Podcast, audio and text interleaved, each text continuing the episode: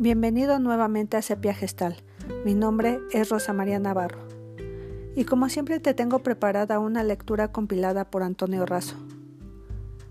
Si te gusta, compártela en tus redes sociales con todos tus contactos. Esta lectura tiene como título El comerciante y la talega. Comenzamos.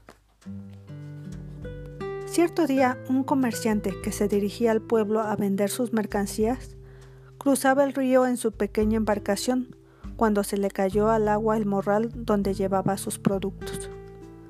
Reaccionó al instante y sin pensarlo dos veces, sin contar con el equipo apropiado y sin reflexionar en los riesgos de morir ahogado o de ser atacado por algún depredador, el comerciante tomó la decisión y se dispuso a bucear en busca de su talega y su preciado contenido.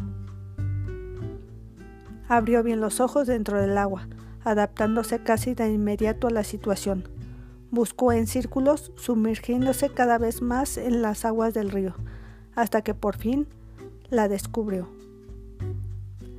Le habían bastado solo unos instantes para recuperar la talega, y todo volvió a la normalidad. Recuerda que ganar o perder, vivir o morir, depende en muchos casos de un momento de decisión. Hasta aquí nuestra historia. Me despido. Cuídate mucho, te mando un gran abrazo y te espero la próxima. Te invito a buscar y seguir Sepia Gestal en todas las redes sociales. Si necesitas psicoterapia, orientación, asesoría, comunícate al 55 85 81 42 75. Estamos para servirte.